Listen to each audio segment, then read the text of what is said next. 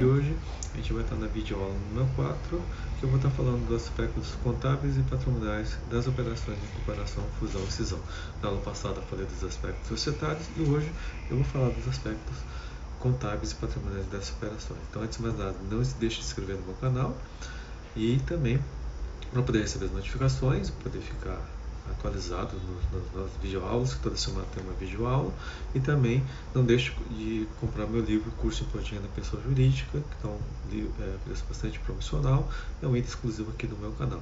Tá? Então, é, vamos começar a aula de hoje, então vamos falar dos aspectos contábeis, tá gente, em patrimoniais. Na aula passada eu falei na, dos aspectos societários, que é importante nessa operação, falei do protocolo, das justificações, das... É, questões relativas a esses dois documentos societários, também código de aprovação da, Assembleia, o que, que é importante, né? É, e o prazo né, que eu tenho que fazer isso, né? Para poder qual que é o, balanço que eu utilizo, qual é o prazo de arquivamento desse documento comercial e quais são as, as obrigações decorrentes desses dois documentos. Hoje a gente vai falar dos aspectos contábeis. Por que, que é importante aspectos contábeis e, e patrimoniais? Porque a gente está sempre falando de uma operação dessa no que, gente? De é, transferência de ativos e passivos, de transferência de acervo líquido, de é, patrimônio. Então, quando eu falo de patrimônio, necessariamente eu tenho que fazer o quê? Fazer uma avaliação desse patrimônio. Né? É, qual o valor desse patrimônio? Qual é o valor desses ativos e passivos que estão sendo transferidos? Eu estive fazendo principalmente operações entre partes não relacionadas, né? partes que não se conhecem, terceiros que nunca tiveram relação, né? para não ter prejuízo na união dessas empresas, na transferência de um patrimônio para outro, qual que é o critério que eu vou utilizar? Né? Eu vou utilizar o critério contábil, o critério mercado, eh, e hoje, né, com a nova a lei contábil, tem a questão do valor justo, que eu tenho que avaliar os ativos e passivos ao valor justo. Né? Eu vou utilizar o critério econômico. Então, eh, isso pode que, afetar muito o valor da minha ação. Né? De repente, eu tenho um valor contábil bom, mas o valor econômico é, é menor do que o valor contábil. Tem ativos superavaliados, eu tenho, de repente, passivos não reconhecidos, que, se forem reconhecidos, vão impactar diretamente o valor desse patrimônio líquido. Então, por isso é importante ter o que? Ter o patrimônio líquido avaliado. E a lei assim determina que qualquer operação de comparação por decisão, necessariamente eu tenho que ter um laudo de avaliação. Esse laudo, eu vou seguir o artigo 8 da lei das SAs, né, para poder elaborar, ele vai ser preparado por três peritos ou empresas de avaliação especializada que são nomeadas pelos sócios acionistas ou representantes da empresa no protocolo. Né? Então, lá no protocolo, que é aquele documento lembra, firmado pelos representantes da sociedade, pela diretoria, pela gerência, né, ou pelos próprios acionistas ou, ou cotistas da sociedade, é que eu vou estar é, aprovando a contratação daquele período é, avaliador. Por isso o protocolo é um documento importante, porque tem as duas partes aprovando a contratação dessa empresa de avaliação ou dos três peritos. Tá? Então, se for é, avaliação a valor contábil. Quem é o perito especializado nisso? É o bacharel em ciências contábeis, porque ele pode assinar laudo. É, se for uma empresa, uma empresa de contabilidade, que tem a CIC, que ela possa é, assinar laudo também. Se for critério econômico, é uma empresa de economia, né, administrador, ou seja, alguém que tenha é, expertise para fazer avaliação. Banco de investimento, por exemplo, né, também tem condições de fazer essa avaliação. Né, e se assinar o laudo de avaliação, ou preço de auditoria, de repente, tá? É o valor de mercado. Então, é perito que tem a competência técnica para avaliar aqueles ativos e ativos a valor de mercado. Então, por exemplo, é um engenheiro, né, se fala de máquina de equipamento, se é uma, um imóvel, né, tem que ser uma empresa imobiliária, um corretor de imóveis que tem CRC que possa fazer a assinatura desse lado. Então tem que ter é, um, uma pessoa especializada para poder assinar esse laudo e fazer a aprovação da operação. Tá? Uh, o que, que vai ter nesse laudo de avaliação da gente? Então, eu vou ter o critério de avaliação dos patrimônios líquidos das sociedades cindidas, fusionadas ou incorporadas, né? Então, aquelas que vão ser o objeto da operação. Então, é aquela empresa que vai transferir o patrimônio. Então, uma empresa que está sendo é, fundida, fusionada, uma empresa que está sendo é, está sendo cindida, cisão parcial, cisão total. Né? Então, é, eu vou definir qual critério de avaliação desse PL. Então, vai ser valor de mercado, valor econômico, o valor contábil. Tá? Os elementos de comparação que eu estou dando. Né? Qual, qual é o critério de comparação? Principalmente o valor de, o valor de mercado ou o valor econômico. Qual é o critério que estou usando? É custo de posição? É custo de é, revenda. Né? Então, qual é o critério que estou utilizando para poder fazer a comparação desse ativo que está sendo avaliado pelo de mercado?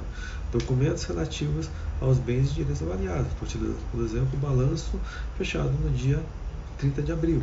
Estou utilizando é, tal critério de uh, site tal especializado naquele item, né? Então, seja, estou usando qual é a metodologia que estou utilizando para poder fazer a avaliação desse patrimônio. Então, está tudo definido no laudo de avaliação.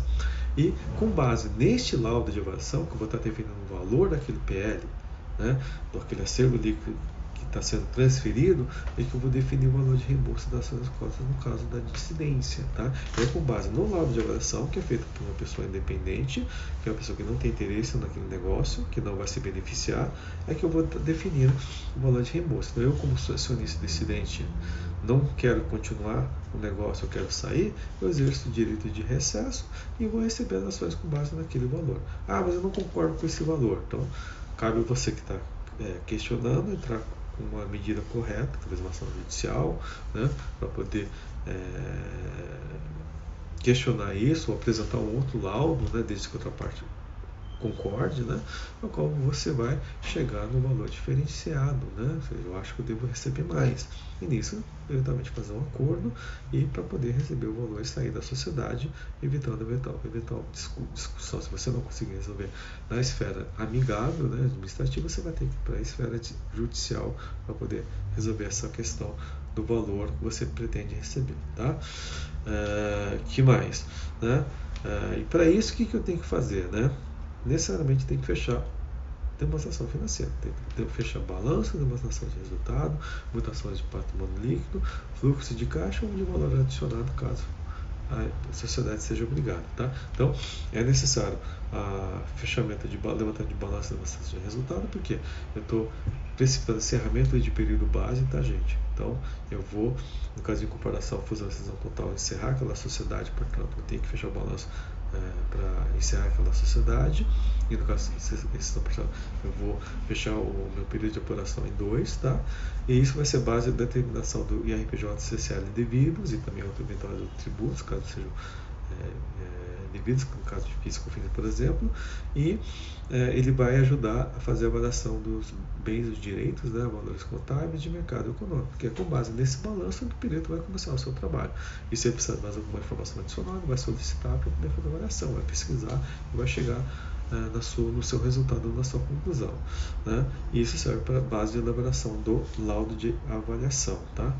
E esse laudo de avaliação é, vai ser é, apresentado né, junto com o protocolo de notificação lá da Assembleia que estiver aprovando a operação. Lembra? Na qual vou ratificar, deliberar e aprovar a operação. Então, o laudo de avaliação vai ser posto em votação né?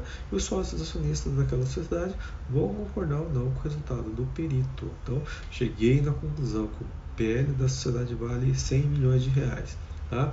Ah, eu não concordo. Por que você não concorda?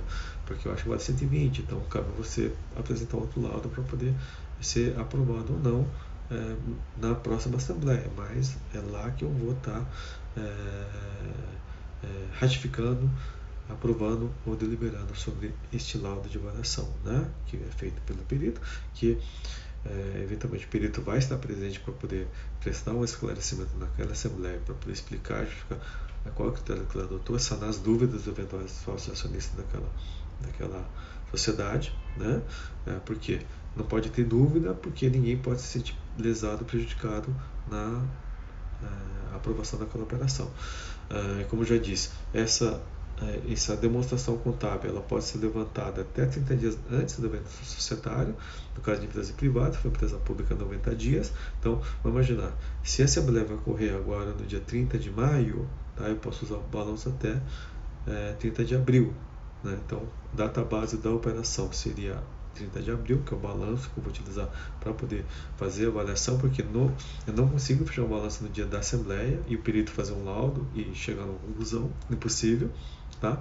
Porque se a empresa for uma empresa grande, com muita atividade, né, tem que ter responsabilidade na elaboração do laudo de avaliação, ele vai levar 30 dias no mínimo para fazer esse laudo de avaliação, tá?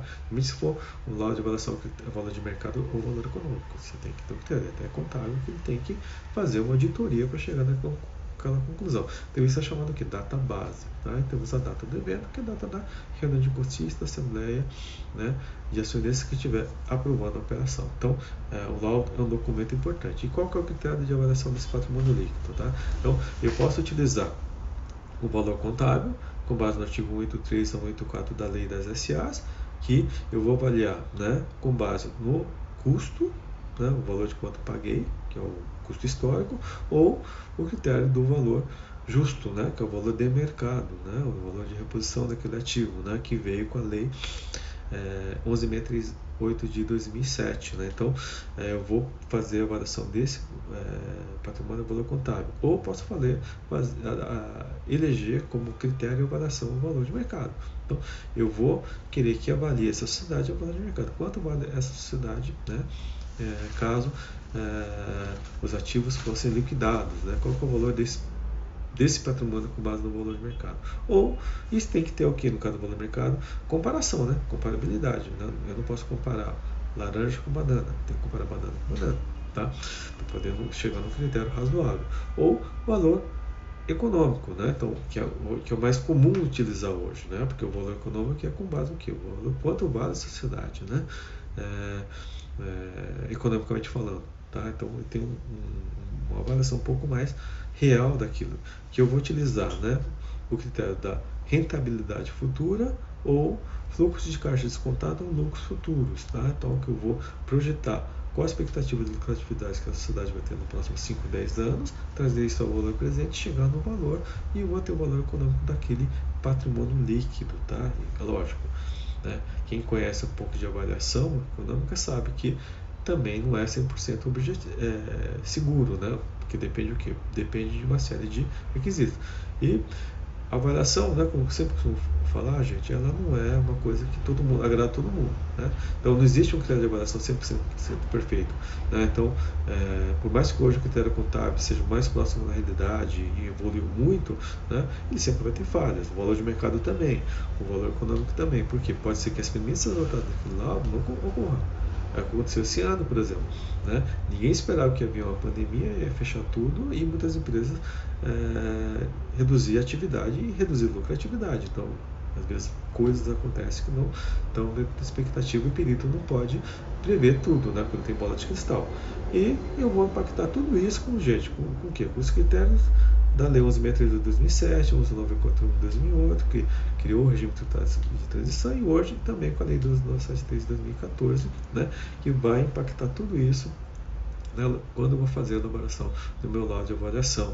Né? Então, é, se vai ter ágil, se vai ter goodwill ou não vai ter goodwill, então é esse laudo de avaliação que vai determinar, e ele é um documento importante para justamente os sócios acionistas da sociedade terem né, é, na Assembleia para aprovar a operação, porque é um, uma pessoa independente que fez esse trabalho, que está apresentando o resultado, qual vai ser aprovado na Assembleia ou não. Tá? Então é isso que eu queria falar na aula de hoje, falar das peças contábeis patrimoniais das operações. Espero que você tenha gostado dessa aula. Se gostou, dá o seu like, né? curte é, o, o, nosso vídeo, se inscreve no canal né? e te vejo na próxima aula, no qual eu vou começar a falar aqui dos aspectos tributários decorrentes dessas operações. Tá? Então vai ser duas aulas de aspectos tributários decorrentes das operações de incorporação, fusão e cisão.